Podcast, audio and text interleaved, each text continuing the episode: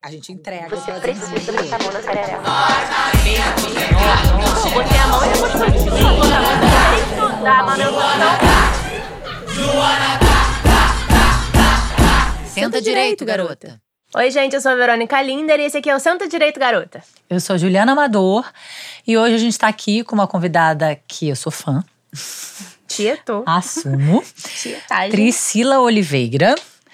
Sou anja, olha, depois eu vou querer saber é, por que sou anja. Ela é cyberativista, roteirista e atualmente vocês estão lançando o, o livro As Confinadas. Isso, confina- Você e confinada. Leandro. Confinada. Você e Leandro Assis. Isso. Se Obrigada, apresenta, galera. Priscila. Bom, meu nome é Priscila Oliveira, eu tenho 36 anos, né? É, sou cyberativista, estudante autodidata de um monte de pauta de gênero, raça. E eu ainda sou estudante de roteiro, por favor. eu sou estudante de roteiro, eu caí de paraquedas nessa oportunidade de estruturar a realidade de mulheres pretas domésticas nos Santos e na Confinada com o Leandro que também é roteirista. Ele estudou na New York Film Academy. Então, assim, Não, ele é um escândalo mesmo. Eu também Sim. sou muito, muito fã. Eu conheci, te contava te contando aí que eu conheci antes da pandemia, né, quando ele fazia os Santos. E tava muito curiosa para saber quan- como você entrou, né, nesse projeto. Então conta aqui um pouquinho pra gente. Como é que foi o que você tava contando aqui? então foi no final de 2019, depois que ele viralizou na mídia ninja com a, com a terceira tirinha, que foi Manteiga. Eu vi a minha realidade ali, vi a realidade da minha mãe, das minhas tias, a realidade da minha família ali, que geralmente é uma coisa histórica e colonial do Brasil. Uma família branca, que as gerações vão herdando as gerações de uma família preta que serve elas. Então, isso aconteceu na minha família e eu vi aquilo ali acontecendo. Ele retratando aquilo ali, com aquele traço forte, marcante dele. Eu falei, gente, como assim? Peraí. Comecei a seguir e, a- obviamente, a consumir as tirinhas dele. E eu acho que foi na quarta ou quinta tirinha que eu deixei um relato. Não estava planejando deixar um relato no comentário, mas eu deixei um relato através do AFEM, que era a minha página de cyberativismo. E ele viu que eu tinha toda a vivência, todo o conhecimento para estruturar aquela a realidade que ele, obviamente, como um homem branco, cis hétero, privilegiado, não, não tinha vivência para falar sobre. E foi aí que na tirinha, de, acho que foi na décima ou décima primeira tirinha que eu- que eu entrei. Nos Santos. Nos Santos. Sim. E aí? Aí como é que foi? Você, você escreve junto com Como é que funciona esse processo criativo de vocês? Então, o nosso escritório é no WhatsApp. ah, muito bom! Porque a gente se conheceu através da internet. O Leandro mora já há alguns anos em Portugal. A maioria das pessoas não sabe, mas ele Pois mora é. em Portugal. A gente se conheceu no Instagram. Vocês nunca se viram? Não. A gente se viu uns dias atrás numa live. Sim. Sim, numa live, né? Na- nas reuniões com o Zoom a gente se vê. Mas, assim, a gente se conheceu pela internet, então, assim, é, é um, é um. A Confinada virou um, um fruto moderno, sabe? Uma coisa meta, sabe? A gente se conheceu ali, a gente produz ali, ela, ele foi estruturando ali pro Instagram, e a gente nem tinha assim, ainda pensando, assim, sonhando que ia virar um livro algum dia. Então, assim, é, é, é algo, algo extraordinário, sabe? Eu nunca imaginei que no alto do, do, do meu conhecimento, que assim, né, eu não sou não sou formada, eu não tenho graduação nenhuma, nem instituição e tal, que eu ia fazer parte de um projeto como esse. Não, e, assim, como se formação, É. instituição fosse alguma coisa, porque. Assim, vale o Sim. título, vale É, o papel. exatamente, Né? Acho que a gente tem um, um- um lugar, assim, que. Sim, ok. Né? Mas o trabalho tá feito, tá ali, né? Tá escrachado Pois na nossa é, cara. pois é, é, é uma crítica que eu, que eu faço e a maioria das pessoas não entende, não é contra a graduação Sim. formal e tal, mas o, a- o formato como ele é feito, sabe? Porque se você acumula uma, duas, três graduações, você vai ser respeitada por aqueles monte de papel, não por quem você é. Sim. Se você tem uma vivência que extrapola aquilo ali, como é que eu vou provar aquela vivência? Como é que eu vou mostrar que eu tenho vivência, que eu tenho um conhecimento que não, não, não dá para ser Não tem como provar, né? certificado? É, não tem É. certificado. Mas conta um pouquinho da sua história, então, sua, sua vida. Quero saber a sua vida pessoal. Quantas horas de podcast? A gente tem a toda hora que a gente quiser, porque esse programa aqui, ele não tem ninguém falando assim, olha, vocês têm que fazer assim, vocês têm horário. Não. É nosso. Cara, eu eu sou, sou filha de mãe solo, entendeu? Então, desde, desde sempre eu se- sei o que é a sobrecarga de uma mãe solo, preta. A gente mora na periferia de Niterói, no alto do morro. Então, assim, um mundo de dificuldade. E quando eu tinha 11 anos, minha mãe, que trabalhava de segunda a segunda, ela foi atropelada. Ela era doméstica? Sim, sempre foi a vida toda. Se aposentou como doméstica. E ela foi atropelada e eu tive que começar a trabalhar. Sabe? Você tinha quantos anos? 11. eu tinha 11 para 12. Foi o meu primeiro trabalho na vida, primeiro dinheiro que eu ganhei na minha vida foi limpando casa. Sabe? E aí um mundo de coisas já aconteceu na cabeça dela. Ela achou que eu ia sair da escola, ela achou que poderia acontecer alguma coisa, algum Claro. tipo de abuso, que infelizmente é comum Sim. para mas- meni meninas que trabalham em casa de família. Mas graças a Deus isso nunca aconteceu. Mas eu comecei a trabalhar com 12 e com 12 eu já me acostumei, entre aspas, né? Me acostumei com a dupla jornada. Ia para a escola de manhã, de tarde, ia fazer faxina, chegava em casa tarde da noite. Meu rendimento na escola, obviamente, caiu, não tinha como, muito cansada. E quando eu, quando eu completei 18 anos, eu estava numa escola de ensino médio no centro de Niterói, eu saí da escola, sabe? Eu, eu me, me, me, me tirei da escola, porque o tempo de trajeto da minha casa até o centro de Niterói com o engarrafamento, eu perdia muito tempo. Eu precisava trabalhar. Então eu saí da escola, que era um período da manhã, para estudar à noite. Aí eu ia ter mais tempo para trabalhar. Então a minha vida inteira foi essa, trabalhando para ajudar minha mãe dentro de casa, que graças a Deus ela se recuperou, mas as faxinas não voltaram. Então eu tinha que trabalhar para ajudar ela. Só que eu, eu queria, sabe? Eu, eu estudei so- sociologia na escola, filosofia, eu me apaixonei e eu, eu continuei estudando, sozinha, sabe? Comprava o livro, ia num sebo, pe- pegava emprestado de alguém, tirava xerox, eu continuei estudando. História, sociologia, filosofia. Aí chegou num ponto que eu falei, peraí, como assim, né? Tá, tá, as coisas são diferentes para pessoas brancas. Isso lá, dois, 2003? Olha a idade, gente. Como assim? As coisas são, são muito, muito diferentes para pessoas brancas e outra realidade para pessoas pretas. Aí eu comecei a buscar, né?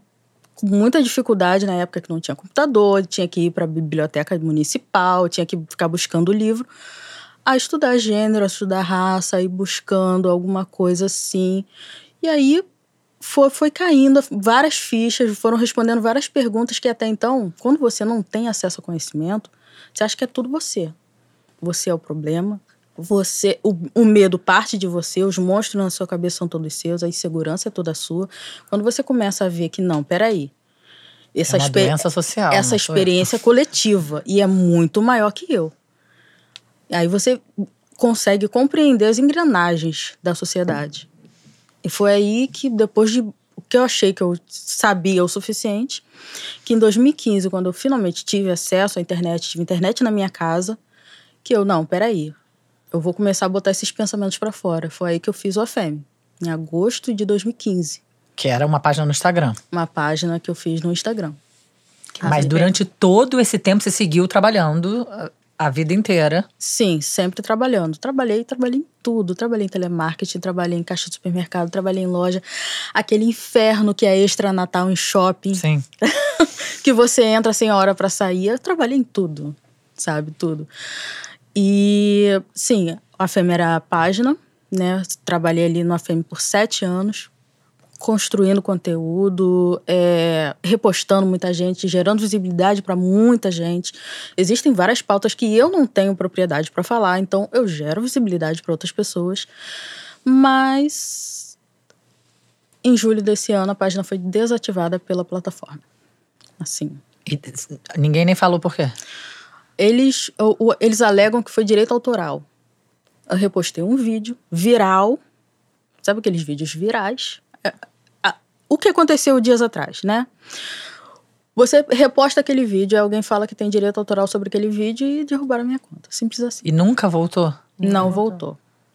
Não voltou. Eu entrei com um recurso, tem um advogado é, que fez pro bono, entrou com um recurso, eu ganhei o recurso, correu o tempo da multa, o Instagram não. Gente, Instagram, filho da puta.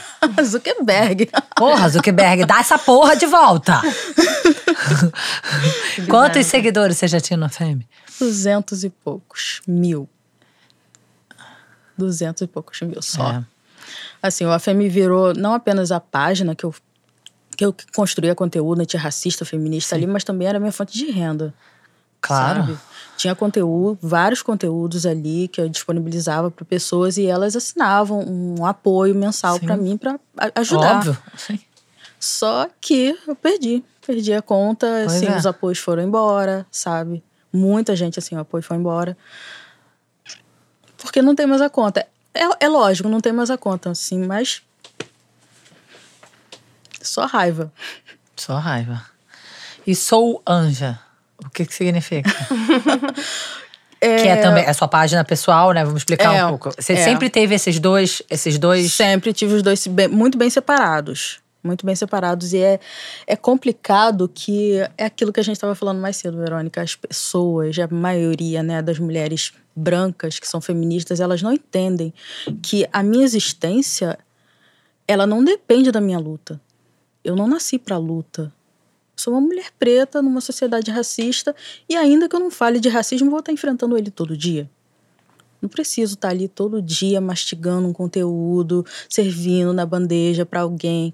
Fa- é, é, me ajuda, é, como é que eu falo, é errado falar Sim, isso. Você não tem que ficar é, educando. O tempo todo educando, é servindo, servindo na boca, sabe? Então, eu sempre tive os dois bem separados. Era até trancado há um tempo atrás. Aí eu pensei, não, quer saber, eu vou tentar monetizar o meu perfil, né? Ó, sacada minha. Vou tentar monetizar o meu perfil. Aí eu tenho uma assessora que me ajuda e tal.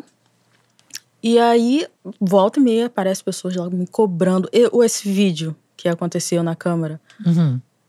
acho que umas 20 pessoas me mandaram. Sabe? É o meu perfil pessoal, eu não vou repostar ali. Eu posso repostar nos stories, em 24 horas vai embora, mas eu não vou repostar no meu feed. E elas não compreendem essa essa essa que a gente tem várias camadas, sabe? Você é uma mulher feminista, vocês são feministas, você você não quiser falar de feminismo, você vai continuar enfrentando todos os dias Sim. na sua vida, todos os dias. Mas é, existe essa dificuldade de aceitar a- somente a presença resistente de mulheres pretas na internet.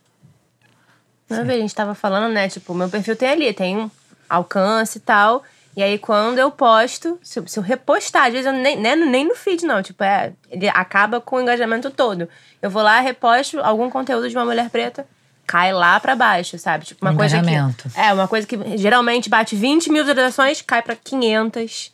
Sabe? Então, assim, eu falei, gente, é um boicote real. E, tipo assim, é, é, é tão estrutural que, assim, olha, a gente tá travando ali aquele perfil. Mas se você repostar, a gente vai travar o teu também. Não importa quem você seja, né? Então, assim... Não é teoria da conspiração, gente. Não, Isso é real. sabe? A Então, assim, não- É, é- tem um é- nome. É. o nome é racismo. não é- a gente não tá inventando. né? Então, assim, é... É muito louco isso, porque assim, eu sou uma mulher branca, eu tô lá cheia dos privilégios e eu vejo acontecendo e falo, gente, né, o que, que a gente faz, sabe? Tipo, onde a gente denuncia? A gente vai denunciar e a gente encontra o quê? Mais uma estrutura que dificulta, Não, né? é esse- chocante isso da página dela derrubada até hoje. A minha página caiu uma vez também, eu fui lá, voltou, né? Voltou. Eu tenho amigas também cyberativistas que o pico de engajamento que elas têm, sabe? E nem tem muito seguidor e tal, mas o pico de engajamento é quando elas estão esbravejando, chorando, gritando no perfil dela. Eu falei, gente, é, a Tia Má, ela falou uma frase que eu vou levar pra vida inteira. Existe um fetiche com a nossa dor. Sim. Uhum. Sabe? A nossa dor é instrumentalizada como uma ferramenta é, de, de uma ferramenta emocional para validar o privilégio, sabe? Porque a pessoa vê o outro sofrendo, eu falei, olha, graças a Deus não é comigo, olha, olha ali, mas fica ali, né? Aquele... Espetacular, aquele- espetaculariza para a dor da. Não, fica, fica, fica ali aquele biscoito emocional, né? É, não, é, olha só, ainda bem que eu não passo por aquilo. Lá no fundo da mente, sabe? Então, assim, às vezes que eu apareci no meu story reclamando, e eu nem tinha, nem tinha 100, 100 mil seguidores, isso foi há meses atrás, bateu 50 mil. Visualizações porque você tava ali reclamando. 50 mil de alcance, eu nunca vi isso nem no Femi. Nem no Femi eu tinha visto isso. Sabe? Aí eu boto uma foto de um prato de comida, De você sendo feliz, vivendo. sendo feliz, vivendo. 2019 foi a primeira vez na minha vida, sabe? Eu parcelei uma viagem pro Recife, gente. Eu fui a Recife, eu fui no Nordeste, nosso Nordeste. Eu não saí do país. Eu perdi seguidor. Postei uma, eu postei uma foto na praia. Uma foto na praia, assim. tipo, que, que abusada. Perdi Ah. seguidor. Tá no Nordeste de férias. Não pode. Não, Não pode. pode, Tem que estar militante- sofrido, tem que estar não sofrendo, pode, né? não pode ficar feliz. Militando. Não pode. Eu, acho, eu achei assim, gente, como assim? Aí eu falei com a minha amiga, que é a Jade. Não sei se vocês conhecem a, a neta das bruxas. Uhum. Então, a gente viajou junto. É, aí, ela, cara, você tá perdendo seguidor aí também? Ela, perdi. Falei, gente. Falei pra ela, olha, eu não vou mais falar disso. Não tem como mais. Não tá. É, toda a militância eu mantia lá no filme. Quando era uma, uma opinião um pouco mais pessoal, alguma coisa que tinha só a ver comigo, deixava ali no meu pessoal. Entendeu?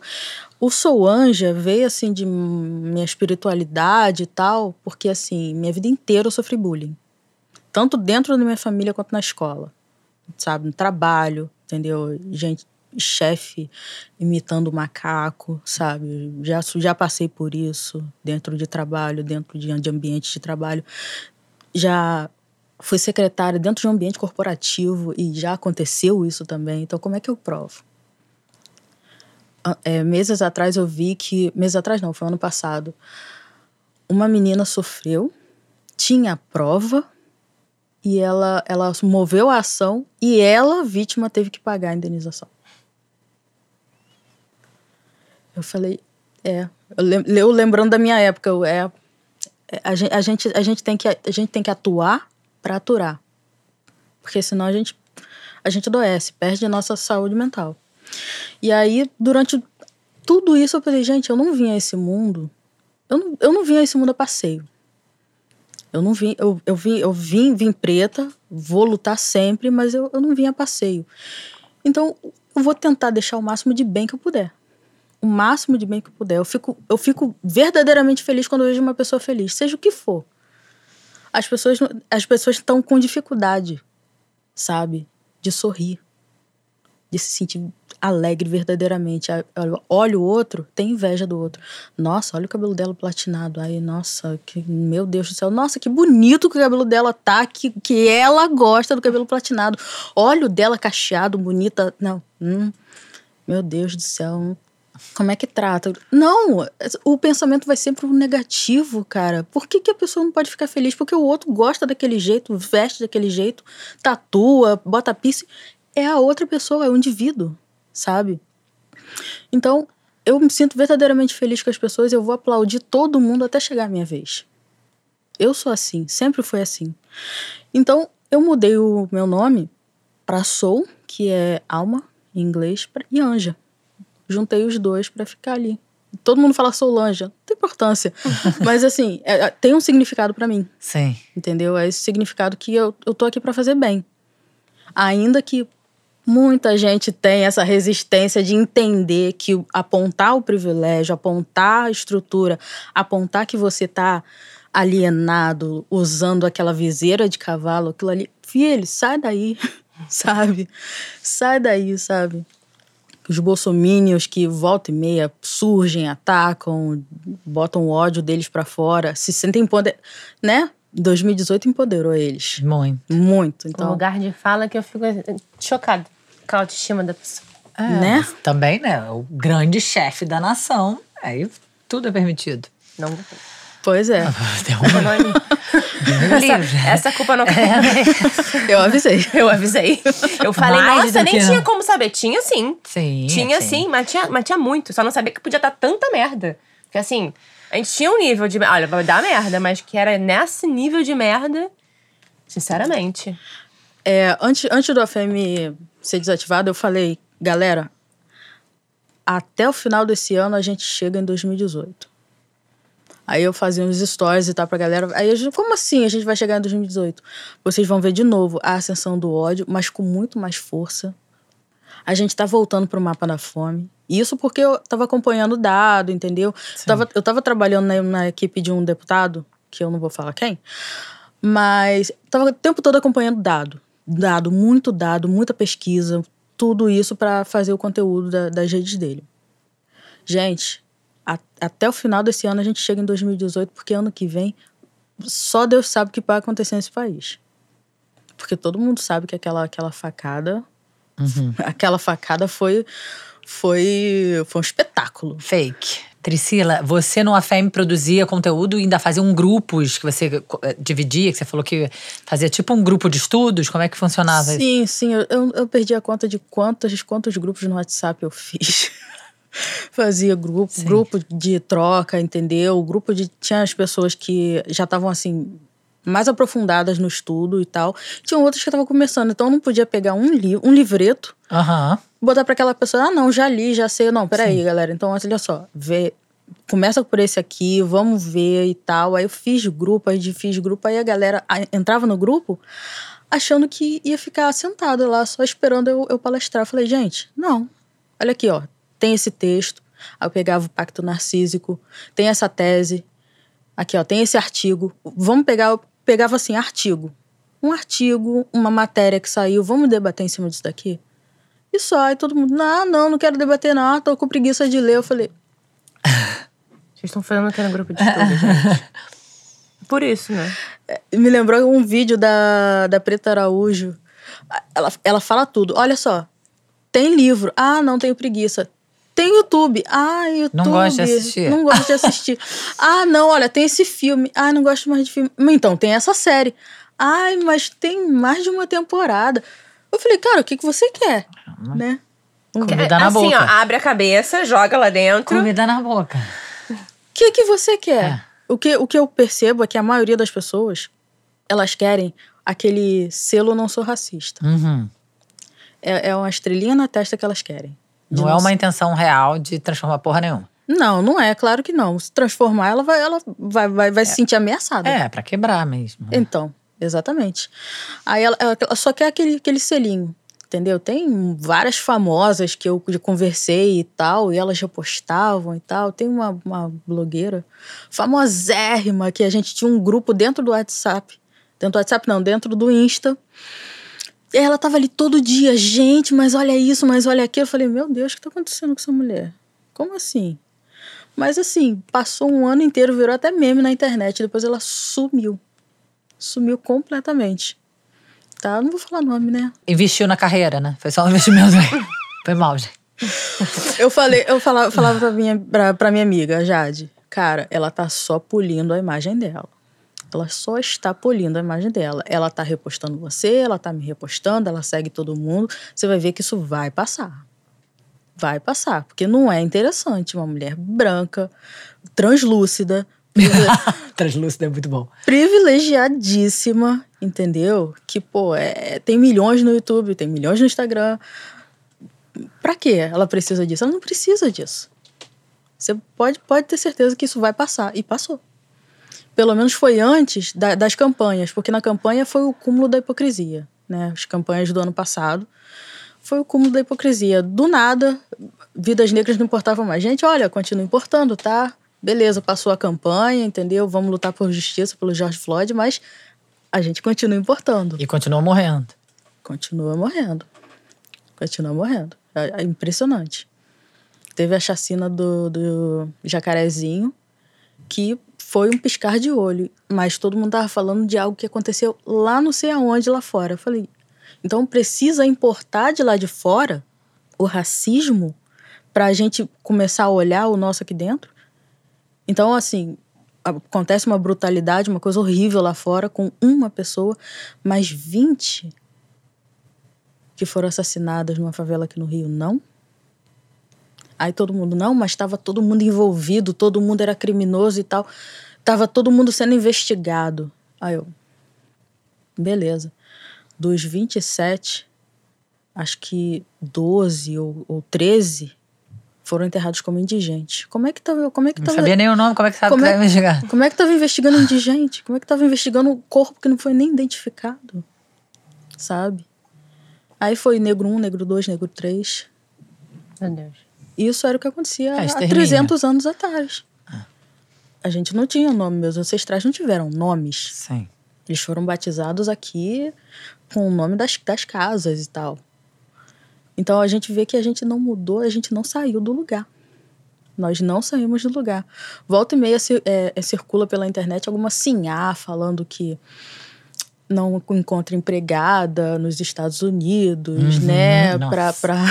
Eu vi, eu acho que, acho que sei do que você tá falando, um Vocês- vídeo que viralizou. Vocês são pobre. sortudas, porque aí vocês têm uma pessoa que faz tudo. Tudo. Eu vi. A gente não saiu do lugar. Sai. A gente não sai do lugar. Se eu não saio de casa, sabe? É, tipo, essa botinha hoje foi um exagero. Mas se eu não saio de casa minimamente bem vestida, Sim. qualquer lugar que eu paro, as pessoas me pedem informação. Se eu vou no mercado, pede pra, pra eu ver o preço de alguma coisa, como se eu fosse, como se eu trabalhasse ali. Não interessa como você esteja vestido. Entendeu? A cor de pele é sempre o primeiro marcador. É aquilo que a gente estava falando sobre o feminismo. Feminismo branco não significa.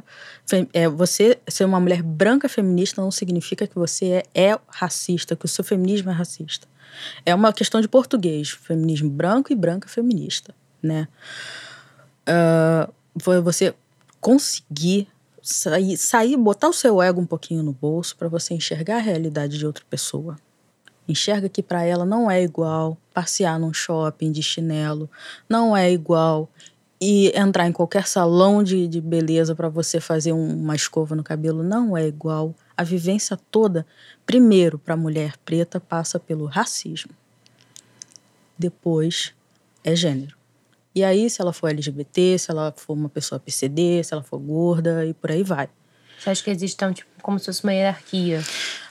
Gostam de falar que não existe essa hierarquia, mas, mas, mas existe. Existe o primeiro, o maior marcador da vida de uma pessoa preta É a cor. é da a pele. cor da pele. Sempre vai ser a cor da Sim. pele. Sabe?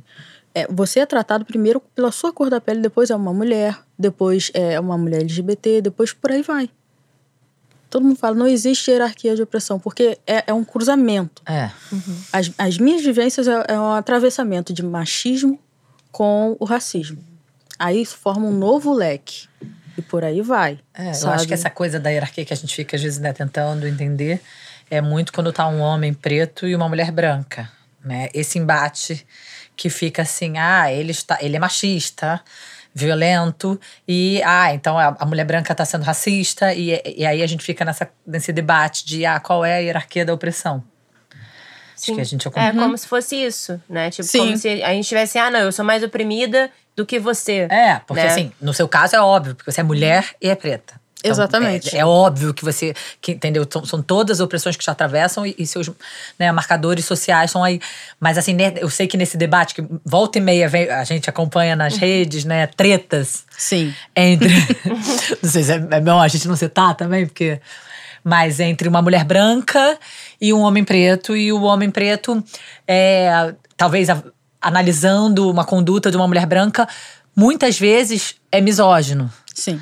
E, e são. É, e, é- uma- e uma que a gente acontece, pode né? falar, por exemplo, que, né, todo mundo fala, todo mundo vê, tipo, Nego do Borel e Duda Reis, por exemplo. É, Sim. pronto, né? esses são Então, mais assim, óbvios, porque os é, outros são mais. Então, assim, ali a gente tem um- uma- um- vários atravessamentos de várias, né, de várias formas ali. Sim. Né? Eu acho que é isso que a pessoa, tipo, a gente olha e fala, não, mas isso aí nem é uma referência, né, do que seria uma opressão realmente, porque são duas pessoas com muita grana, né, tipo, entre aspas, né, tipo, a gente também tem essa, essa balança daí.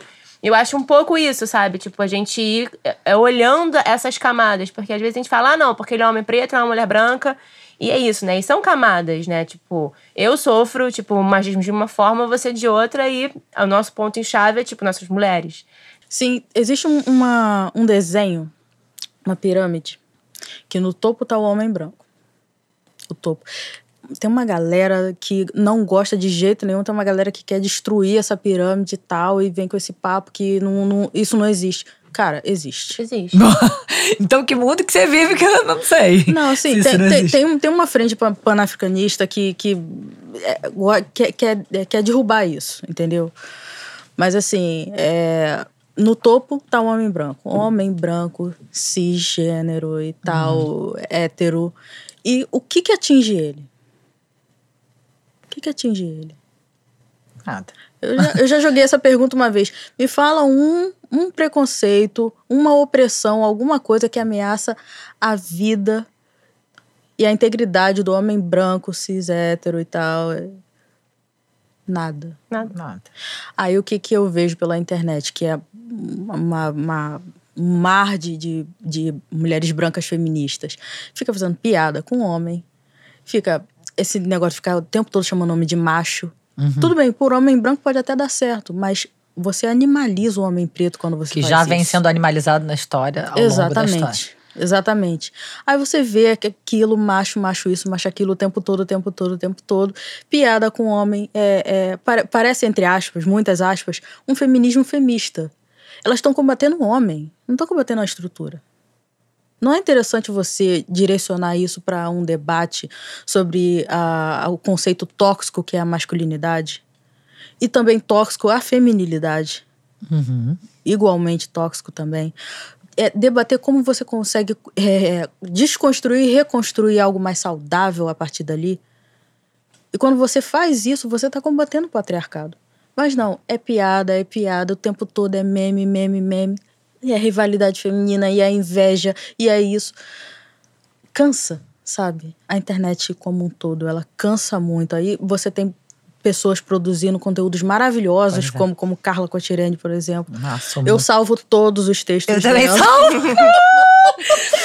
preciso aprender, preciso engolir isso, preciso fazer eu alguma salvo, coisa. Eu salvo todos os textos dela. Eu comprei o livro Interseccionalidade, eu estudei o livro dela, sabe?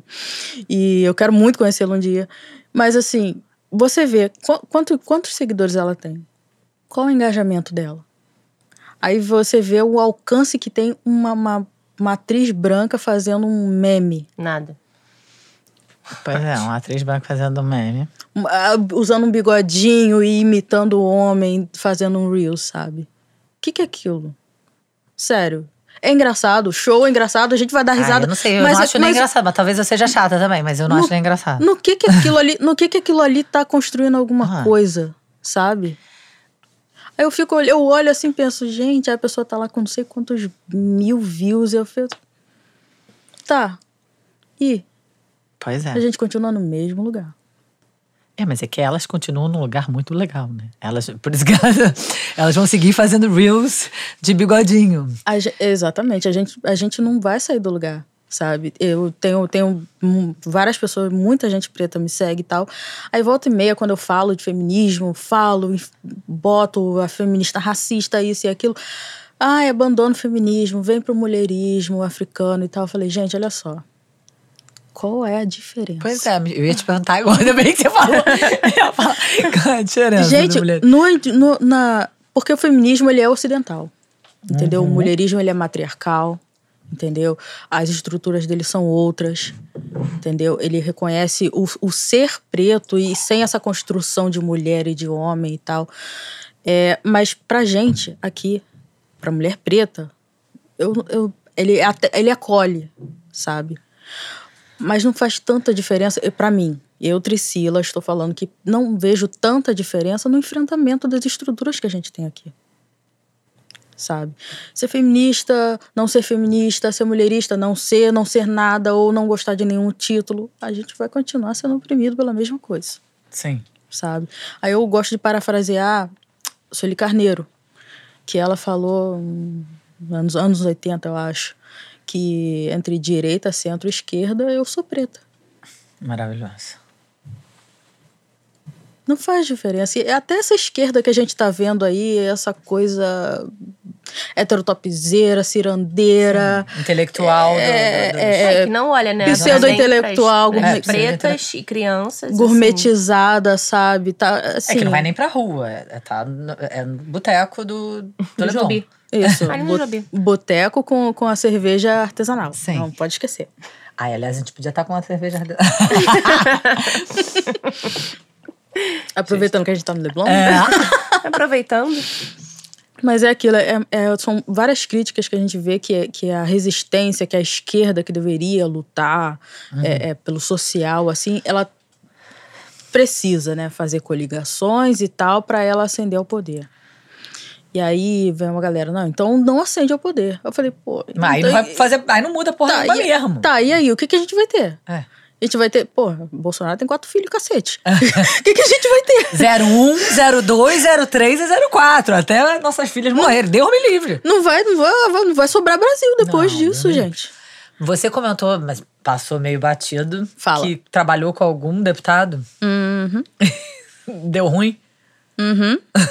E ela falou que não ia falar o nome e você está Não, não quero saber o nome, não. Não. Mas qual é, é uma, é uma vontade. É, entendeu? Existe uma. Na verdade, não é uma vontade, é uma necessidade, né? Ou eu faço ou não faço. Se envolver com política, está. tudo é política, né? Então, meio que, eu- meio que, meio que a UFM foi minha entrevista de emprego, entendeu? Eu tava sendo observada ali, aí chamaram, entendeu? Todas as minhas pautas são progressistas e tal. Chamou, eu entre- eu integrei a equipe por dois anos e quatro meses. Mas houve um conflito moral, porque existia uma exploração muito grande. Muito grande. É De uma, pessoa, de uma pessoa que levantava bandeira é, pelo, pelos entregadores de aplicativo, por, por pessoas pretas, para atender pessoas de pessoas favelizadas e etc, etc. Eu falei, peraí. Eu tô, tô querendo uma folga, eu não tenho? Eu falei, como assim, gente? Aí foi me cansando, sabe? Foi me cansando que trabalhava sem folga de segunda a segunda. É, eu acho que é uma boa, De- de é uma nove a- boa denúncia. De 9 às. 11, sabe? Garimpando a internet, checando o fato, é, botando um post a cada hora. Não, não tinha folga. Eu falei, gente, eu tô cansada, eu quero folga. Mas aí no grupo tinha só eu, a única mulher e preta do grupo, né, de, de trabalho. Aí tinha homem que tava folgando, tinha homem que tava saindo de férias, tinha homem que tava casando, saindo de lua de mel, tudo homem branco. Eu falei, entendi. Entendi. Botou muita coisa em perspectiva, sabe? Aí eu fui demitida em março. Beleza, eu precisava muito do trabalho. Eu tava doente dentro do trabalho, precisava muito do trabalho. Mas, cara, a leveza que eu sentia, eu falei, não, não, tô trabalhando pra gente falsa, sabe? E assim, aquilo, eu vivi a minha vida inteira, correr atrás de qualquer trabalho. Eu sobrevivi com menos de um salário mínimo. Não, não, não preciso vender literalmente 12 horas do meu dia, todo dia, por dois mil reais Sim. sabe? É absurdo demais. E o pior é ver todo nas redes lá, não, vou, é, é justiça social, É, eu acho que desigualdade. É uma crítica à esquerda muito forte também, né? Que tem essa, essa lábia, a teoria. É essa, a teoria é vamos mudar o mundo, condições de trabalho dignas para todo mundo, mas explora só, seu, aqui do lado, na, onde você realmente poderia fazer a diferença, né? O pertinho, o do lado, tá todo mundo explorado. Eu já ouvi algumas vezes uma críticas assim parecidas. Sim, é uma é- denúncia é- importante. É anticapitalista, vírgula. Peraí, rapidinho. anticapitalista, mas eu preciso do motor do capitalismo, que é a exploração de mão de obra. Não, peraí. É, Poderia mas, tá- tá- mas é- você acha que dá pra ser anticapitalista? Dá. Dá, dá sim. A gente tem, a gente existe no planeta sociedades que, que não, a- não acumulam capital, sabe? E não vivem da exploração da força de trabalho do outro. Não vivem da exploração. Existem diferenças de salário, claro, de acordo com o cargo, mas ninguém. Não existe a, a miséria que existe em países como o Brasil, como Índia, É. a miséria que está assolando os Estados Unidos, a maior potência do mundo. Existe. é, é, existe- exi- começou, né, há, há um ano, um ano, dois anos atrás, um debate grande para taxar os bilionários. Uhum. E, gente, meio de pandemia e a gente está tendo bilionários. Não, Eu, cara, eu Isso. sou meio, eu sou meio radical. Pra mim, bilionário não tinha que existir. Eu, Concordo? eu sou a favor de arrancar o dinheiro. Não me cancelem, ou me cancelem, foda-se. É, eu queria, eu juro por Deus, acho que o governo de- do, do país que existe o bilionário tinha que confiscar o dinheiro do bilionário. Eu acho bizarro existir fome e existir bilionário. Não entra na minha, a minha cabeça, não, É não consegue entender. Eu tenho essa. nu- Nunca vou conseguir. Isso. Eu nunca. Não faz o menor sentido. Isso. Até- É, minha mãe tem 66 anos. Você mora com ela ainda? Moro, moro com ela e tomo conta dela. É, que ela tem alguns problemas de saúde, então não- São só vocês duas? só. Eu tenho um irmão mais velho, mas ele já é casado, tá na casa dele e tal, mas eu fico com a minha mãe tomar conta dela, por conta desses problemas de saúde. Eu, eu não deixo ela ver jornal, sabe? Jornal Nacional, noticiário, essas coisas. Ela fica vendo vídeo no Kawaii. Porque ela já passou por tanta coisa, e tanta coisa que ela nem consegue falar. Olhar hoje pessoas passando fome, uma bandeja de resto sendo vendido. Foda aquela. Gente, uma bandeja vazia sendo vendida pra, tipo, depois você retira, depois que você pagar. Pra mim, aquilo dali foi o cúmulo do. Da merda. Tipo, ah, na. Foi é em que São é? Paulo. Foi em São Paulo, ali na. É... Eu esqueci o nome do bairro. Bairro Ângela. Enfim. Eles estão vendendo. O extra, né? Ele foi autuado também pelo. coisa. É, uma bandeja vazia, Hum. só com plástico em cima e o valor. Aí quando você paga no caixa, você volta lá, pega a carne. Pra evitar o quê? Que a pessoa Roubo. roube, roube comida. Ah, tá. Aí eu olhei aquilo e falei, gente, não é possível. E carne com alarme. Gente. Mas aí eu não deixo ela ver esse tipo de coisa, cara, porque é tudo gatilho. É. É um gatilho muito, muito forte, sabe? E uma coisa que eu, que eu, eu comentei com as minhas Ela amigas. acompanhava confinadas? Confinada, né? Não. Desculpa, eu boto no plural. Não, não, ela não tá, ela não tá. Ela, ela foi no museu comigo quando o Santos, quando o Santos foi pro museu e tal, e ela levou a tirinha, que é, acho que é a tirinha mais marcante pra mim dos Santos, to, todas as tirinhas. A gente nem acabou ainda, mas já é a tirinha mais marcante pra mim, que é Lacoste. Ah, que é eu, uma eu, empre- eu li todos. Uma, empre- uma- é uma empregada doméstica que ela acaba estragando uma blusa porque ela não conhece a blusa. E a blusa, aquela, aquelas bizarrices da moda que tem uma mancha, aí ela bota na água sanitária, né? Aí o cara fala que a blusa custa não sei quanto, que ela vai ter que pagar e não sei o quê. E ela entra em desespero e a filha tava pedindo pra ela comprar um livro pra ela. Aí ela, não, só depois que é, terminar de pagar a geladeira. Porque pobre, né? É tudo parcelado a perder de vista. Aí no final da tirinha, ela chorando fala: Filha, compra o livro.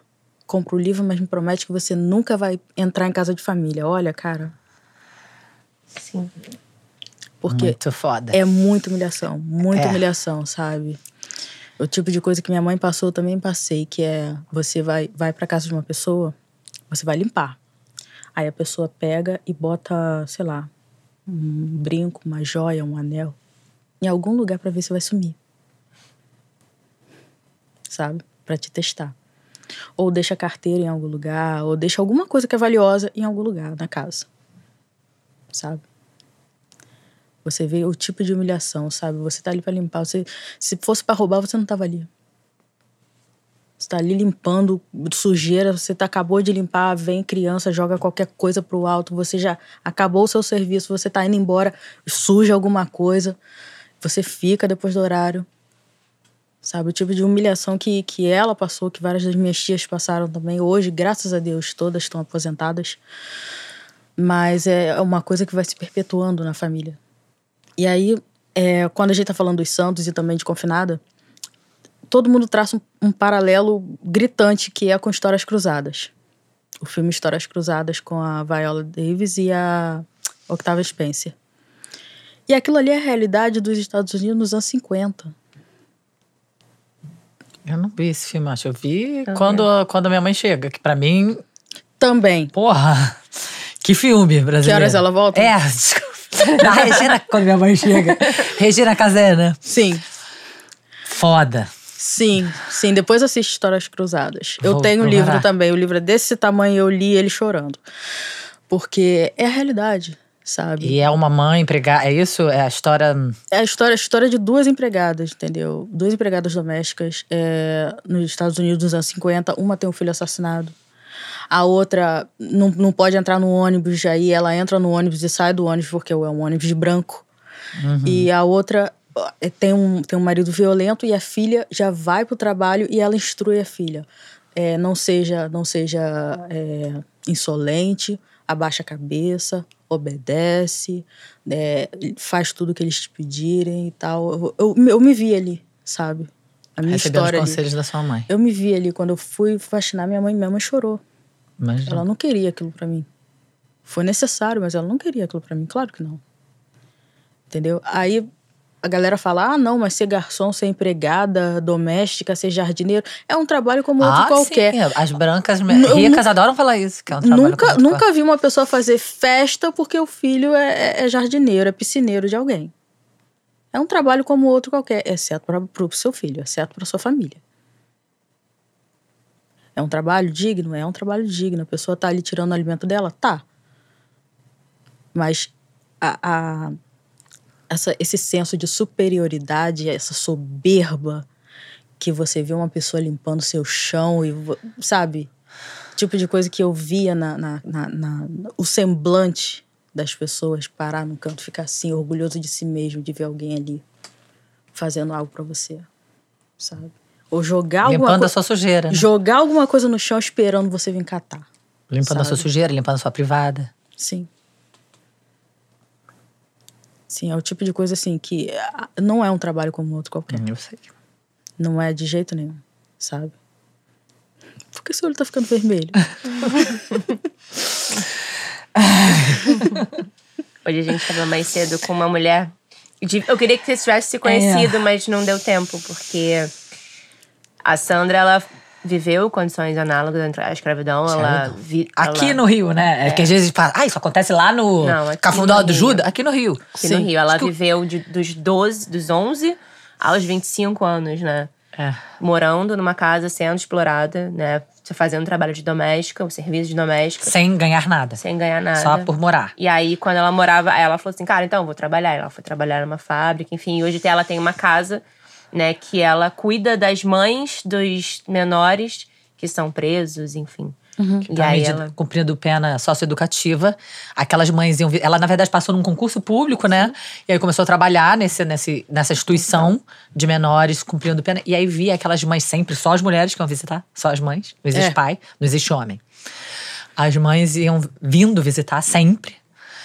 E em condições deploráveis, entendeu? E essa mulher E ela falou, Que ah, foi cara, não submetida. tinha um banheiro pra elas trocarem de roupa, elas não trocavam tinha de uma roupa na cadeira, rua. não tinha um banheiro. e Tipo, ela. pra poder entrar. Elas não tinham roupa pra entrar. Então, assim, ela fundou uma casa em Belfor Roxo, né? Tipo, pegando essas mulheres e acolhendo essas mulheres. E, tipo, dignidade, né? O mínimo pras mulheres. Aí e tudo você hoje... tá falando pra dizer que a gente chorou Não, e a gente já tá num. num sabe, num, numa pegada mais sensível hoje. Então, assim, Não. né? Tipo, Não, mas é porque é pra. Eu, Não sensível, eu, né? Porque eu é- é gosto de. escroto pra Eu quero que doa mesmo. Sim. Eu quero que doa. É pra doer em mim. É pra doer. É a, a história da minha. Do meu. Do, é a nossa história que fez com, com pessoas como você. A história que a gente fez, que todo mundo viveu. Sim. Então eu quero que doa em mim. Eu não, entendeu? É pra olhar. É o mínimo que eu posso É fazer. o mínimo. Porque senão, como é que a gente vai querer se coçar pra mudar alguma coisa? Ou olhar, ouvir, né? Lutar pra transformar, dar espaço. É difícil, pra caralho. Dói. Eu acho que o- a tirinha doía, né? Todas as tirinhas doíam. Em todo mundo. E é muito Óbvio doido. que dói muito mais em você. Mas doía. Doía a gente e reconhecer a tia, a melhor amiga. A, né? Tô falando da gente. Sim, sim, as, total. As brancas feministas. Olhar e falar, caralho, tipo. Eu lembro que eu mandava. Tem um grupo de amigas de infância. Enfim, também não vou citar nomes, mas eu mandava e falava, cara, elas devem estar com muita raiva de mim. Porque elas estão lá na tirinha. São Elas vocês. Vocês estão vendo que são vocês aqui nesse lugar? Vocês se reconhecem nesse lugar? Enfim, é, mas é pra doer mesmo. Mas assim, a- essa, essa, esse soco no estômago aí era uma construção entre eu e o Leandro, sabe? A gente falava, tá, a próxima tirinha, fulano, cicrano vai fazer o quê? Não, peraí, a gente precisa de um gancho e a gente precisa dar um soco no final. Eu falei, meu Deus do céu, Leandro. Olha só, uma, nocaute, uma, só trabalhamos uma- com nocaute. não, Deus trabalhamos, não servimos chá, tra- trabalhamos com soco na cara. Eu tenho, assim, tipo, eu, tem várias tirinhas ali, né, que eu olho e falo assim, hum, caraca, essa pessoa que parece a fulana. Ah. Especificamente, porque, assim, tem várias que é tipo assim, a tirinha é a foto. Olha ela querendo que te comprometer. Não, não quero Ai, que você fale. Mas assim, eu vi, ah, tipo assim, era uma foto. Essa eu vou falar que é específica, não vou falar a pessoa, mas assim, era uma foto é, se cuidem e tal, usem máscara, não sei o quê, não vão ao mercado. E, tipo, era ela recebendo as compras de um entregador, obviamente, um homem preto. E, brother, tinha a mesma foto num perfil de uma blogueira. Sim, amiga, Né? é inspiração. E aí eu olhei, tipo, né, enfim. E eu falei, caralho. Sabe? E aí, enfim. Mas foi. Tem, né? Tem umas Claro. pessoas. é, tem uma personificação. Porque assim, uma coisa é assim, ó. Não, vamos contar uma história, uma história, beleza. Mas não, olha só, pega essa, essa, Tem. essa A inspiração Fran aqui. existe, amiga. É, Fran, existe. A Fran A existe. Fran existe. Algumas Frans, aliás. É. Olha que interessante, você tava falando de uma tirinha, eu tava pensando em outra. Olha só. Tinha uma blogueira com uma, uma calça jeans, uma calça legging, tava fazendo, é, é, é, dançando e a empregada dela no fundo, Passando. Sim. passando, limpando as coisas. Eu falei, gente, ela tá falando de uma, eu tô pensando em outra. Eu falei, pra você ver, frões existem, entendeu? A, a, a Fran é uma construção, A Ju existe. a Ju existe. E, e seria legal se as pessoas começassem a se identificar. Sim. A nossa esperança é essa. As pessoas se identificam e vê que aquilo ali não é legal. Você não, ninguém nasce racista, ninguém nasce machista. É tudo uma construção. Você está dentro de um meio e dentro daquele meio existem pessoas que vão pensar daquela forma, pessoas que vão te ensinar a ser daquela forma. E você vai agregar aquilo ali para sua personalidade. Você não vai sair na rua batendo nas pessoas. Mas por que quando você fala, você bate? Porque quando, sabe, você tá andando numa rua e vem, vem, principalmente aqui na Zona Sul, passa um menino de, de chinelo e bermuda, você dá aquele aperto na, na, na bolsa, assim, às vezes até inconsciente, É. sabe? Porque é é uma construção do inimigo. É a construção. O, o- o preto, historicamente no Brasil, ele era, ele era o vadio. É, desde quando é, a- foi abolido né, a, a- escravização. E as pessoas, principalmente aqui no Rio, o processo todo de favelização do Rio, as pessoas foram varridas para fora da cidade. Se você era pego, você era preso. Então as pessoas foram varridas. Então, né, a, a- branquitude foi, foi tomando, tomando, tomando. E você vê nas favelas, por exemplo, eu tava saindo lá de Niterói, de um lado, favela do outro, favela, prédio bonito, prédio bonito, favela, favela, prédio bonito. Entre os prédios, e isso é muito simbólico no Brasil, você vê prédio bonito, piscina, quadra, não sei o quê e tal, paisagismo, aque- aquele design lindo. E entre um prédio e outro, você vê lá a favela no fundo. Sim. Sempre. Aqui no Rio não, não existe assim um canto que você olha e você não veja, É, não, não, é- não veja esse contraste. É, o Rio é emblemático. E agora na rua, né? Agora acho que parece que tá pior. Porque agora a quantidade de pessoas morando na rua, morando. sei lá aumentou. que isso pode em falar. situação de rua. Pois é, morando. Porque isso não é morar, né? Mas assim, é, é chocante. Tá chocante. É, eu me lembro, assim, quando. Em 1996, quando a gente, o Rio sofria muita enchente, né? Eu via muita gente, eu era criança, eu via muita gente na rua. Tem um tempo que eu parei, não parei de ver pessoas na rua, né? Mas depois do, da pandemia, tipo, é muito maior o número de pessoas que estão em situação de fome, que estão em situação de rua. E eu, tipo, você olha você, todo lugar, né? Tipo, e essas maioria dessas pessoas, elas são pretas, não não vejo, basicamente, né? Pessoas brancas vendendo bala no sinal. É sempre uma criança, né? É sempre um adolescente. E, cara, eu acho muito doido que a gente não consiga fazer nada. Porque espaços como esse aqui que vocês criaram, meninas, espaços como esse, que vocês tiveram a oportunidade de, de estar aqui, convidar pessoas para vir aqui falar e tal, programa. Se alguém que está escutando nesse, nesse momento que vai escutar o, o podcast, ela pensar: caramba, eu posso fazer diferença? Meu Deus, eu ganho 10, eu ganho 15 mil reais de salário. Cara, você pode fazer diferença. Porque no Brasil atual, você está ganhando muito, muito, muito além do que 80% da população. Então você pode fazer, com 100 reais, você pode fazer diferença na vida de alguém.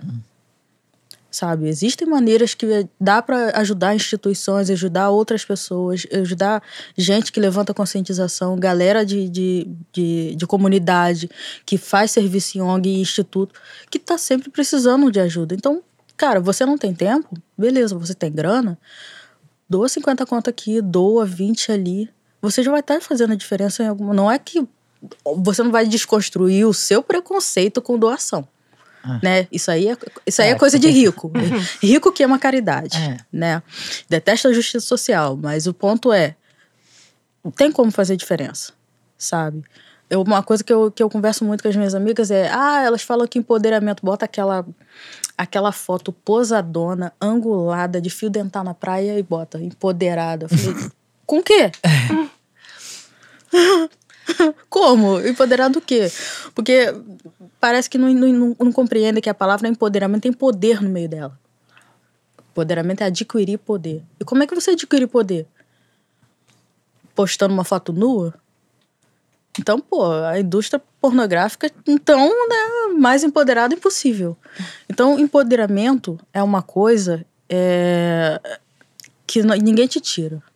O que, que ninguém pode tirar de você? Conhecimento. Educação, né? Conhecimento. Você não precisa necessariamente fazer um, um cursinho. Agora eu vou falar, né? Um cursinho, né? É, é hipster, igual tipo Fiuk do BBB, né? Você não precisa fazer um cursinho. Ah, o cursinho sobre feminismo, é, Isso. desconstrução. Isso. Porque ele fez, né? Você Ele sabe, pra fez. entrar no BBB. Sim. Ah, Fiuk. Você não precisa fazer um, um- um cursinho desse. Ninguém tá falando pra você fazer um cursinho. A gente só tá falando você buscar informação. É, o cursinho seria olhar pro lado, né? Abre a janela do teu carro. Porque tipo assim. Você, você chegou na sua casa, você tá redecorando sua casa. Não, vou botar aqui dois criados mudos aqui do lado da minha cama. Aí eu chego pra você, olha, criado mudo É racismo. é um termo racista. Porque o, o criado era uma pessoa e ela precisava ficar muda do lado da outra. Parada segurando alguma coisa. Ela era um objeto. E aí o criado mudo se tornou essa mesinha de apoio do lado da cama. Ah, não, mas eu chamo criado mudo mesmo, eu não acho que é racismo e tal. Eu falei, ah, então É, Então não quer, sei. não quer conversar. É igual Mas a palavra é. denegrir também, que muitas É. pessoas usam. Eu falo, Nossa, já entrei em um monte de briga com a Também. Eu falei assim, ah, mas então qual palavra? Ah, difamar. Olha só, coisa maravilhosa. Tem uma palavra rápida pra você achar. Qual a dificuldade? Eu acho que assim, se alguém fala que aquilo machuca, a gente já olha e pensa na hora de falar, né? No caso, em qualquer situação da vida, já é uma. Ah, eu preciso aprender. Então aprende. É uma, ó, uma dica. Então aprende. Fica a dica. Eu acredito que a linguagem ela é a maior estruturante de opressão, sabe? É outro filme que eu tenho certeza que vocês assistiram, que é Meninas Malvadas. Hum. Todo mundo assistiu aquele filme, todo mundo adora botar rosa na quarta-feira. Eu não sei. Eu sou, eu vou te ser sério, eu sou uma pessoa muito péssima para filmes, porque eu durmo em todos eles. Inclusive, sei lá, qualquer um eu tô dormindo. Até filme de criança eu durmo no meio porque. Eu durmo porque eu sou mãe, né? Então, mas eu sempre dormi antes também. Enfim, eu sei qual é a, o rolê do As Quartas Vestimos Rosa, mas eu nunca vi o filme inteiro. Então, o filme é da. Acho que é o nome dela. Mas ela é feminista, uma mulher branca feminista e tal. E ela é roteirista, ela dirigiu o filme, produziu alguma coisa assim, ela atua nele também. Só que o filme, ela levanta várias camadas no filme. E a única coisa, única coisa que se perpetuou nesses anos todos é botar rosa na quarta. É aquele lance do, do feminismo, da gente tentar aprofundar, tentar fazer com que o feminismo seja para todas as mulheres. Aí vem alguém falando: não, não concordo que exista feminismo negro. Eu falei: ah, tá, beleza, discorda daí, a gente vai continuar existindo. Porque assim, ela fala de vários termos. Ah, você chama sua amiga de piranha, de É. vagabunda, de isso, de aquilo. Ela xinga, xinga, xinga, elas, a rivalidade toda que existe naquele filme e tal. E a única coisa que se perpetuou do filme é botar rosa nas quartas. É aquele lance do meme. Uhum. É o meme, sabe? Então, assim, o filme é sobre bullying, o filme é sobre solidariedade, sororidade, o filme é sobre empatia. Tem um mundo de outras coisas acontecendo naquele filme que as pessoas simplesmente ignoram, sabe? Pela coisa mais fútil que, que tem nele. Então, assim, é, é como eu vejo todo o debate de feminismo no Brasil, sabe? A gente está estagnado na segunda onda. Num país de maioria negra, a gente ainda está falando que a gente existe. Que nós somos importantes. Que o feminismo negro surgiu de uma necessidade. Eu adoro falar isso pra, pra branca feminista na internet, que ela fala, que necessidade? Ah, pronto. Enquanto vocês estavam, a gente estava brigando pra trabalhar, Ah, não, mas, amor, não, mas, mas, mas vocês estão diminuindo a nossa dor, a nossa luta, porque nós lutamos para trabalhar fora. Eu falei, Amada. tá, Quem ficou com teu filho quando foi trabalhar fora, meu amor? Tá. Eu fico assim, eu falei, gente, é sério isso? É possível isso? Como assim, gente? Ah, a gente lutou para trabalhar fora. Eu falei, caramba, que bom, hein? que bom. Eu, inclusive, acho que isso foi mais uma, uma carga, né? Tipo, porque agora, além de trabalhar fora, eu tenho que trabalhar em casa também, né? Uhum. Sim. Próxima pergunta. vejo o silêncio assim. Tô aqui refletindo. Ô, Tricila, e aí agora vocês estão no momento de capitalização do livro. Conta, né? Fala um pouquinho, vamos fazer campanha de. É isso. Eu já comprei meu, na hora que eu comprei, tinha assim, 46 livros ainda tem. Eu falei, meu Deus do céu, se eu der o ok aqui, de repente não tem mais. Porque eu tinha acabado de comprar e já aí, quando eu fui ver tinha 30, tá? Foi muito rápido. O tempo que eu comprei foi tipo 10 embora. Maravilhosa. Então, é, estamos hoje na contagem regressiva para o final da pré-venda. E a pré-venda, existe uma campanha de doação de livros para bibliotecas comunitárias, entendeu? E assim, é uma coisa que eu e o Leandro a gente falou: olha, vamos doar. Sabe? A gente tava, tava nos Santos, ela, se ele virar livro um dia, a gente nem tinha ideia que confinado ia surgir. Aliás, confinada surgiu como se fosse, não, vai ser só um spin-off, porque a pandemia vai ser um mês. É, exatamente. Vai acabar daqui a um mês. Vai ser uma coisinha pouca, pequena e tal. Né? Virou uma história sozinha, por si própria e tal, né? Mas a gente sempre quis doar, a gente sempre falou de doar livros e tal. Então a gente fez, eh, fez junto com o Catarse, né? Que é, é- é a plataforma para divulgação de livros, de arte de quadrinhos no Brasil. E a Todavia, nossa, que, nossos queridos editores da Todavia, é essa campanha de doação. Então, a cada meta que a gente bate ali é um, um número que a gente consegue doar para mais bibliotecas. E aí, todo mundo que comprou o livro Eu. Preciso comprar. vai receber brindes exclusivos e uma história inédita Hum. por e-mail ano que vem. Olha só, privilegiada. Tá, querida? Obrigada.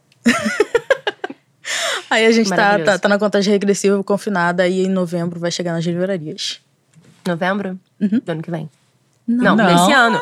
Ai, tô fazendo Dá confusão licença com- que aqui é o lançamento do livro. Ah, tá, Desculpa, desculpa. Sandra- desculpa, Sandra, direito garota, que a Priscila tá lançando confinada aqui. Ah, tá, obrigada. Maravilhosa.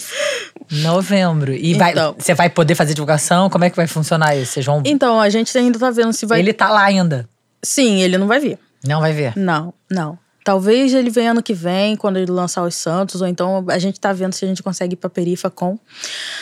Mas a gente. Ah, todavia ela não faz eventos, mas a gente tá vendo se vai ou não fazer alguma coisa de lançamento e tal, porque infelizmente não tem como autografar. Todo mundo tava querendo autógrafo. Pois é. Como é que vai autografar 10 mil livros, gente? Se eu soubesse, não precisa uma folhinha. Eu colava Pois no é. livro. Boa, Ah, amiga. eu tenho livro autografado. Beijo. sacanagem. Vender, vamos vender na internet. Então, Não, meu livro então, eu sou metida. Hum. Já que eu sou metida, então eu vou me autoconvidar pra outro, pra outro pod- podcast. O Ué? quê? Agora? Posso voltar? Claro. Claro. Com o livro na sua mão. Pedir botar É isso? ali- Qual era a sua intenção? Mesa Conta pra inteira gente. aqui de livro. Qual Ah, você- não, aí ó, eu autografo pra vocês. Tá, combinado. Amo. Combinado. O Leandro poderia participar. A gente bota ele aqui e tal, né? Aí vai ser, vai ser uma intromissão, né? Um homem não senta, É. senta direito A garoto. gente nunca recebeu um homem. A, gente- a ideia é não receber tinha- homem. É. Porque a gente já falou assim, já tem muitos homens na equipe. Não, os aqui. homens andam falando há muito tempo, né, galera? É. Então- Tem muito homem falando já. Tá bom, Perilha. Mas, nessa ocasião... Não, acho que ele pode, de repente, fazer uma participação de alguma forma, né? Mas assim, o foco realmente é você. Não, o foco é, são mulheres. Sim, é. Ótimo. Nessa história aí, nesse, nessa, entendeu? Nessa história que vocês Sim. construíram juntos, nesse momento da vida, até porque a gente sabe que é muito mais fácil ele receber atenção do que você. Então, Não, mas- historicamente, assim. Mas é o que acontece. Pois é, então a gente que quer acontece. remar contra a maré. a gente quer dar atenção pra você. Mas óbvio que eu sei que o Leandro é genial, incrível. Sim, inclusive no Seria dia que ele comentou encontrar. num post meu de mãe solo, eu falei, gente, será que eu fiz alguma coisa errada? será que ele vai me usar na tirinha dele? Ele vai eu tava lá no mercado. só te observando. Não, eu tava lá no mercado, né? Tipo, eu falei, gente, quanto custa uma mãe no mercado? Custa o quê? Te- o tempo da avó, né? Ou custa pagar alguém pra ir comigo, ou eu levar duas crianças no mercado pra fazer uma compra. E aí, isso custa muito caro. Né? Porque assim, a criança no mercado não é tipo assim, eu quero isso, eu quero aquilo, eu quero aquilo, e sai correndo. Aí É, são caos. duas. Né? Então, assim, eu falei, quanto custa? E aí ele, ele comentou alguma coisa, eu falei, gente, socorro. O que, que tá acontecendo? Leandro, a gente é fã. eu sou fã pra caralho. Eu enfim, sou quando- muito fã. Não, quando ela começou a me seguir, eu falei, socorro, tá. Tá, Ela, ela me respondeu. Eu não lembro aonde, eu curti o comentário. Eu falei, gente, peraí. Curti o comentário, eu falei, nossa, gostei disso. Aí eu entrei no perfil dela e falei, hum, gostei. Que bom. É Gostei. isso. Você tem alguma coisa mais que você queira falar? Que você tá. Hum, Pensa Então- assim, ó, nós somos duas mulheres brancas. Quem mais assiste a gente são as mulheres brancas. Eu acho que é importante a gente entender isso também, que eu tava pensando na minha vida, né? Quando a gente traz uma mulher, né, tipo você aqui hoje, a gente tá também entrando nos lares de pessoas que às vezes nem sabem. Né? Porque eu vejo muito isso, assim, pela minha rede ali, são mulheres que às vezes falam, nossa, mas eu nunca pensei nisso. Né? Tipo, nossa, isso aí não é a minha realidade. E a pessoa se fecha naquela realidade dela e acha que só aquilo ali existe. Né? Então, O que, que eu posso dizer? Eu posso dizer assim que é muito fácil ah, identificar machismo, enfrentar machismo, sabe? É, dentro da tirinha mesmo, né? Várias mulheres brancas feministas me falaram: Nossa, por que, que você não luta mais? É o machismo que tá te apagando. Não, não é. É o, é o racismo. É aquilo que a gente falou mais cedo. O maior e principal pontuador da vida da mulher preta e do homem preto é o racismo. O que vem primeiro sempre é o racismo sabe? É a raça, é a cor da pele. Então, quer ajudar? É, é, busca informação. Tem centenas de pessoas construindo conteúdo todo dia na internet inteira. Tem gente fazendo fio no Twitter, tem gente construindo conteúdo no Instagram, tem gente botando coisa no, no Facebook, tem vários grupos. Toda, toda rede social você vai encontrar informação se você buscar sabe? Busca informação, entendeu? A gente não vai chegar a lugar nenhum, nenhum, se a gente não, não, não literalmente, né? Fazendo trocadilho, se a gente não se der as mãos, né? Porque aquele lance de ninguém segura a mão de ninguém, aquilo ali, aquela balela ali morreu lá mesmo, É, sabe? ninguém solta a mão de ninguém. É. Hum, uhum. quando foi que pegaram na minha? É. ninguém Então, tá me dando a mão. Pois é, então assim, como, como eu tava falando, é, é, empoderamento é conhecimento. Se você quer desconstruir, você tem que buscar informação. É só isso. Ninguém tá pedindo pra você deixar a sua vida, você abandonar o seu emprego, você sair da onde você está. Não. A gente tá pedindo aí, posso contar com você? Se eu estiver num lugar e sofrer um caso de racismo, você vai, você vai ser o quê? Aquela pessoa no fundo de braço cruzado, a que tá filmando, ou você vai ficar do meu lado? Segurar na sua mão. É isso. Só isso, sabe? Porque a maioria das vezes a pessoa, ah, hum, não é comigo, vai embora. É a mesma coisa que ah, o, o tragedismo do, do ser humano. Existe um, um acidente aconteceu na pista que sobe. Aí a pista que desce vai engarrafar, porque to- vai todo mundo passar devagar para ver o que, que tá acontecendo. Tá, você vai passar devagar para ver o que tá acontecendo, óbvio, você tá dentro do seu carro, mas se você tá em uma situação que você pode parar e fazer a diferença, você vai fazer? Eu lembro que nos protestos do, do George Floyd, mulheres brancas fizeram uma parede humana para que as pessoas pretas pudessem Sim. protestar. A polícia não tocou nelas. É, pois é. A maior, o maior uso de privilégio branco que eu já vi na minha vida foi aquilo ali. Elas deram os braços, elas fizeram uma corrente e as pessoas estavam protestando atrás. Sim. Então, se a gente, hoje, Brasil, as mulheres brancas chegassem, mulheres não, pessoas brancas chegassem no entendimento que eu consigo fazer a diferença só sendo quem eu sou por conta dessa estrutura, a gente consegue ver mudança. A gente consegue vislumbrar mudança, porque no ato- nesse, nesse momento que a gente está, nem seus bisnetos vão ver um país melhor, sabe? Se, de acordo com os estudos de desigualdade, de gênero, raça, classe, nem daqui 200 anos a gente vai ter um país melhor. Então, vamos plantar, como eu falei, né, o significado do, do, do meu user, vamos tentar plantar bem de verdade, não querer querer estrelinha na testa, querer pódio, sabe, medalhinha. Olha, eu não, não, não, não pensei isso, olha, eu não falei esse termo mais. Gente, isso é o mínimo. É o mínimo. É. É o mínimo, sabe? Você não, não- um homem não ser machista com a mulher como eles sempre adoram biscoito. Isso é o mínimo. Olha, tratei uma pessoa preta com respeito. Tá. tratei mulher com respeito, olha. Nem olhei, pro, nem olhei pros peitos dela. Ah, uau. Que é um troféu. É. Então, eu tava conversando com as meninas do Papo sobre Autoestima sobre isso. A mulher branca, ela só identifica o machismo porque é a única opressão que a maioria tem. Mas o racismo, que não atinge ela, ela não olha. Não olha pra vida da mulher preta. Então é muito fácil você ficar ali o tempo todo, tá? Machismo, você combate o machismo, você sabe todos os termos machistas, você sabe tudo. Um cara ser como a menina assediou, você combate aquilo tudo, mas e o seu racismo? Como é que você combate? Como é que você identifica? E aí? A gente fica nesse impasse. Toda vez que apontar os privilégios, toda vez que apontar aonde você tá errando, aonde você quer. Não, me fala quando eu errar. Olha, você errou nisso. Não acho.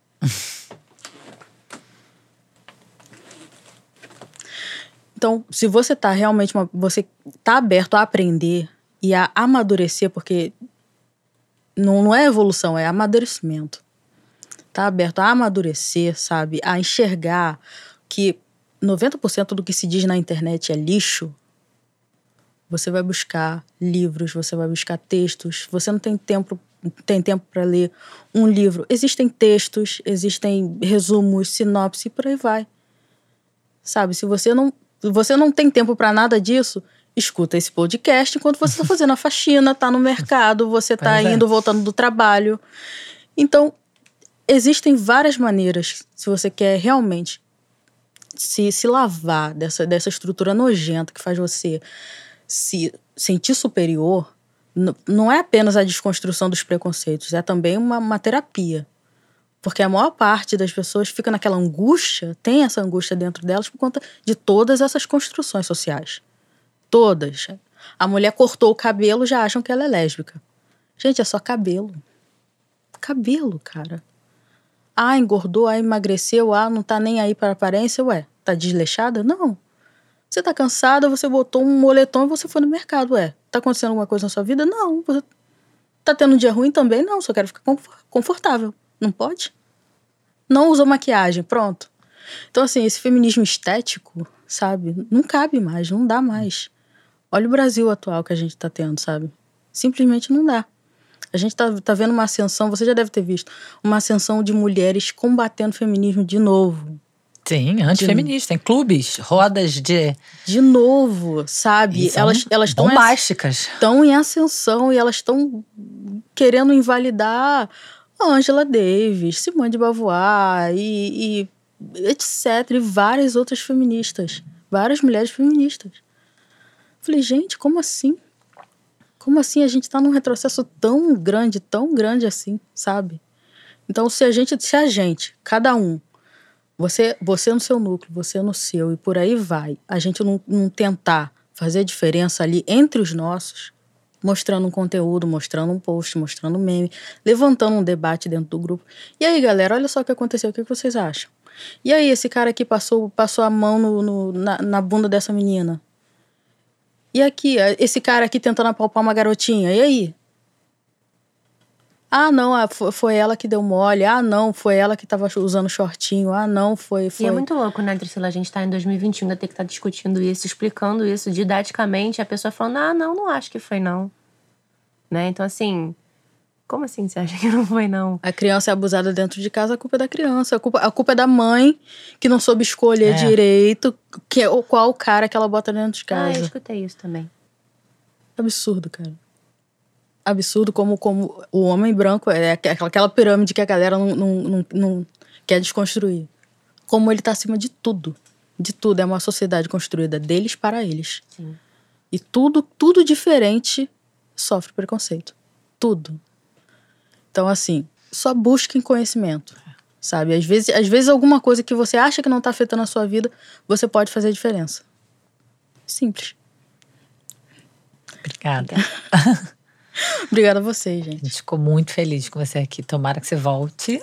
Eu vou voltar, eu vou voltar. Eu me livro, gente autoconvidei. quer- Queremos tocar no livro. Aí eu ainda perguntei ontem, eu falei, mas você já tem um assim É. pra mostrar? Ela ainda não. Eu falei, então, Não, nem a gente viu ainda. pois é. A gente Estamos viu, Vai ser muito ansiosas. legal. A gente viu o PDF, a montagem dele toda, assim. A gente tava ali palpitando junto com a galera toda. Mas segurar ele, Sim, ter o segurar prazer é de fazer coisa. assim na capa. A capa, gente, muito maravilhosa. Quero. Vamos Isso é maravilhoso. isso. Parabéns, tá? Obrigada. Parabéns. Obrigada. Um beijo, gente. Beijo.